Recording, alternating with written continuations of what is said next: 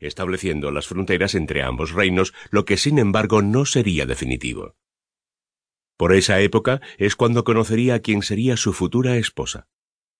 Así, a mediados de 1246 contrae matrimonio con Violante, hija de Jaime I de Aragón, y de Violante de Hungría, en el Colegiato de Valladolid. Esta boda pasó a la historia por un hecho muy particular. La esposa era prácticamente una niña, ya que al momento del matrimonio no tendría más que once años, lo que previsiblemente traería problemas a Alfonso.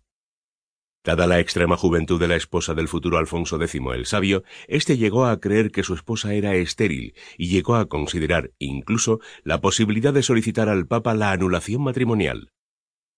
Pero poco tiempo después, el problema se resolvió. Cuenta una leyenda que la reina no podía quedar encinta y que el médico le mandó reposo. Al ser reconquistada Alicante para la corona de Castilla, fue a descansar a una finca situada en los campos próximos a la ciudad, y allí fue donde quedó embarazada, por lo que decidió llamar al paraje Pla del Bon Repos, llano del buen reposo, nombre que ha quedado para la posteridad y que hoy en día es un barrio de Alicante. Alfonso X, casado y dueño de una gran autoridad entre territorios cristianos y aún entre los musulmanes, muy pronto vería llegada su hora de dirigir por sí mismo los destinos de su reino y las campañas militares. En este aspecto, entre 1246 y 1247, participó en la Guerra Civil Portuguesa, apoyando con éxito a Sancho II de Portugal frente a su rival Alfonso de Bolonia y colaborando en primera línea en la conquista de Sevilla. A causa de la quebrantada salud de su padre, Alfonso se ocupó del reparto entre los miembros de la hueste de los nuevos territorios adquiridos, así como de distintas labores de gobierno. Finalmente ocurrió lo que se temía y se esperaba a la vez.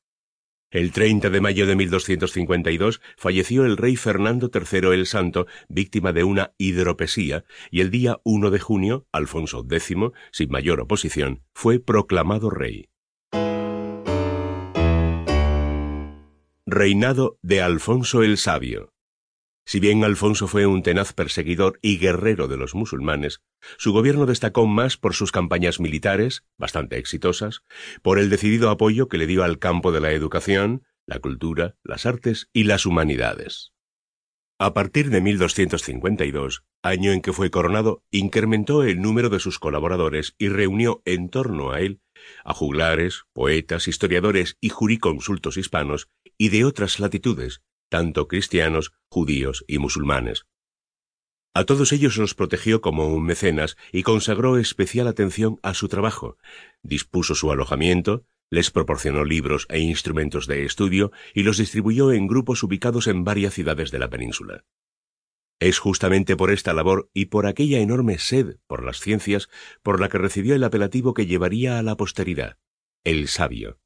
En los comienzos de su gobierno, Alfonso X también retomó un viejo proyecto de su padre, el de continuar la reconquista allende el estrecho de Gibraltar. Finalizó las grandes atarazanas de Sevilla para construir una flota necesaria para la invasión de África. Nombró un almirante mayor de la mar y consiguió de Roma la autorización para emprender la Cruzada de Castilla, lo que significaba poder recaudar dinero a cambio de beneficios espirituales. Se nombraron incluso cargos episcopales para las futuras diócesis magrebíes y se iniciaron contactos diplomáticos con distintos reyes del norte de África.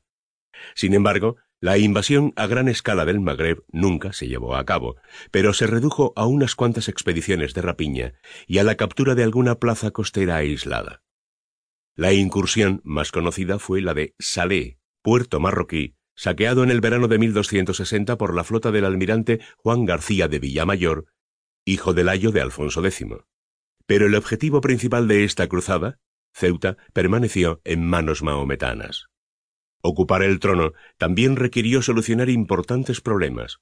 Su primer reto, en ese sentido, consistió en conseguir la integración de la rica Andalucía en la recién consolidada unidad político castellano-leonesa. Pero esto no fue fácil. Los soldados victoriosos en sus campañas militares exigían a Alfonso una generosa recompensa, por lo que, en afán de calmarlos, les permitió desalojar los habitantes musulmanes de las ciudades y campos conquistados para satisfacer sus demandas. Este grave error político de Alfonso X propiciaría a la larga